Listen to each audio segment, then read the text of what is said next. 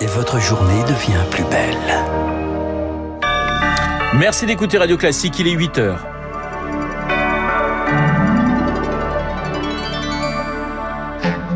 La matinale de Radio Classique avec Renaud Blanc. La Guadeloupe au bord du chaos, pas d'école aujourd'hui sur l'île. Le conflit social ne faiblit pas. Jean Castex reçoit les élus ce soir à Matignon. La cinquième vague est là et elle s'annonce fulgurante, avertit le gouvernement. À Marseille, les pompiers guettent la montée dans les eaux usées de la ville. Explication dans ce journal. Et puis, une triste soirée de Ligue 1 de foot hier. La rencontre entre Lyon et Marseille n'aura même pas duré cinq minutes. Peut-être l'incident de trop dans un championnat marqué par les débordements. Radio. Classique. Et le journal de 8 heures nous est présenté par Lucille Bréau. Bonjour Lucille. Bonjour Renaud, bonjour à tous. La colère ne faiblit pas en Guadeloupe. Et non, les écoles resteront fermées aujourd'hui dans l'île, comme les services de la préfecture et de la sous-préfecture. Les renforts de forces de l'ordre sont arrivés sur place. Hier, ils ont commencé à démanteler les barrages et les barricades de tôle qui bloquent entre autres l'accès au CHU de Pointe-à-Pitre, un hôpital au cœur de toutes les tensions. Depuis une semaine, conséquence, toute l'offre de soins de l'île tourne au ralenti, regrette Bruno Jarrigue, le directeur de crise médicale du CHU de Guadeloupe.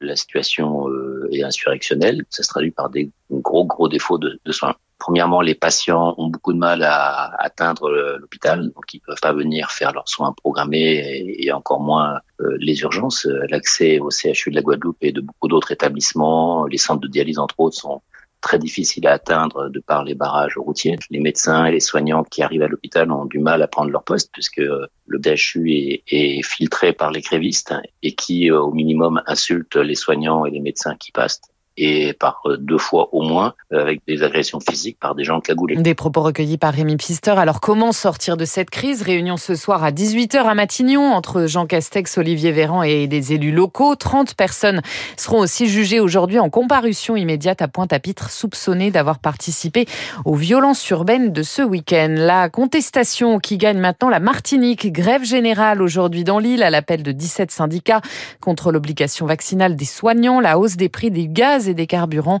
Il demande aussi une hausse des salaires et des minima sociaux. L'Autriche, elle, se reconfine aujourd'hui. Comme un air de déjà-vu, Renault, interdiction de sortir de chez soi, sauf pour faire ses courses, du sport ou se soigner pour près de 9 millions d'Autrichiens. Les écoles restent ouvertes, mais les autorités appellent les parents à garder les enfants à la maison. Une nouvelle salve de restrictions qui crispe une partie de la population. Plus globalement, en Europe, le, les mouvements de contestation se multiplient, Augustin Lefebvre. Oui, avec parfois des débordements violents. Troisième nuit d'émeutes aux Pays-Bas, tirs de feux d'artifice, incendie de voitures, destruction d'abribus et matchs de football perturbés. 145 personnes ont été arrêtées depuis vendredi. En cause, les mesures prises il y a 10 jours, notamment la fermeture des bars et restaurants à 20 heures et les mesures qui pourraient suivre l'interdiction de certains lieux aux non-vaccinés. La Belgique, de son côté, a généralisé le port du masque et veut revenir au télétravail obligatoire quand c'est possible. 35 000 protestataires sont descendus dans les rues de Bruxelles hier après-midi au cri de liberté, liberté. La marche a dégénéré en affrontement, jet de projectiles contre canon à eau. Même slogan en Autriche où des manifestations ont été organisées samedi et dimanche. Avant-hier à Vienne, le parti d'extrême droite FPE avait réuni 40 000 personnes. Augustin Lefebvre, l'Autriche où le vaccin sera obligatoire pour tous les adultes à partir de février prochain. En France aussi, la cinquième vague est là. La montée est même fulgurante pour le porte-parole du gouvernement Gabriel Attal. De fait, le nombre de cas quotidiens a presque doublé en une semaine de 10 à 20 000 cas par jour en moyenne. À Marseille, les pompiers le constatent dans les eaux usées. Ils y pistent le virus depuis le début de la pandémie. La correspondance sur place de Julie Gasco. Comme chaque jour pratiquement depuis la seconde vague, les marins-pompiers de la section Comète qui s'occupent de l'analyse de la présence du Covid font des prélèvements des eaux usées dans les bouches d'égout, comme ici à la caserne de la Plombière. Maître principal Eric, coordinateur des actions de terrain. On sont répartis sur 37 points avec 4 équipes. 9h, les prélèvements sont terminés. Ils sont acheminés jusqu'à notre laboratoire pour démarrer l'extraction et l'analyse. Première étape, le pompier enfile une combinaison, trois paires de gants, un masque à cartouche. Il faut ensuite ouvrir la plaque d'égout, faire descendre un récipient au bout d'une chaîne et récupérer l'eau.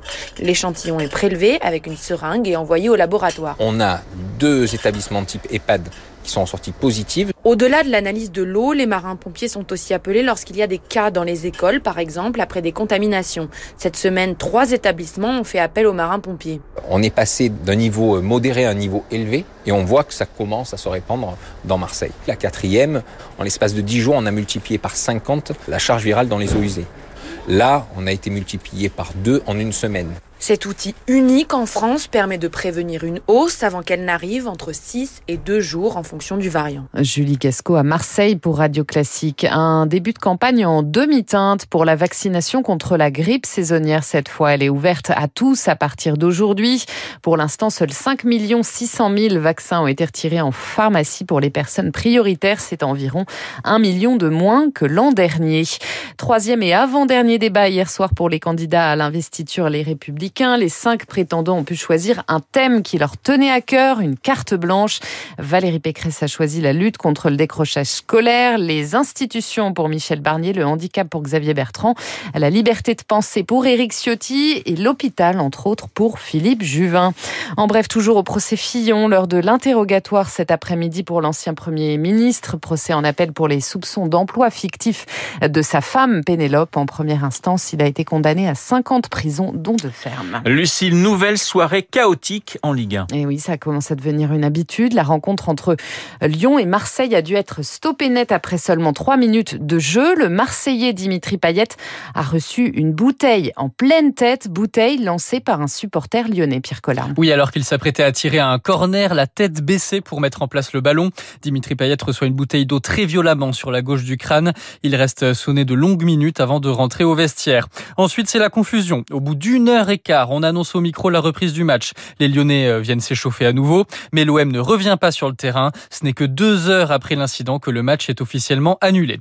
C'est la neuvième, neuvième fois depuis la reprise en août qu'une rencontre se passe mal. Le match entre Montpellier et Marseille avait été interrompu dès la première journée de Ligue 1. Autre exemple en septembre où des supporters ont arraché les sièges des tribunes pour les lancer sur d'autres spectateurs. C'était lors d'une rencontre entre Lens et Lille.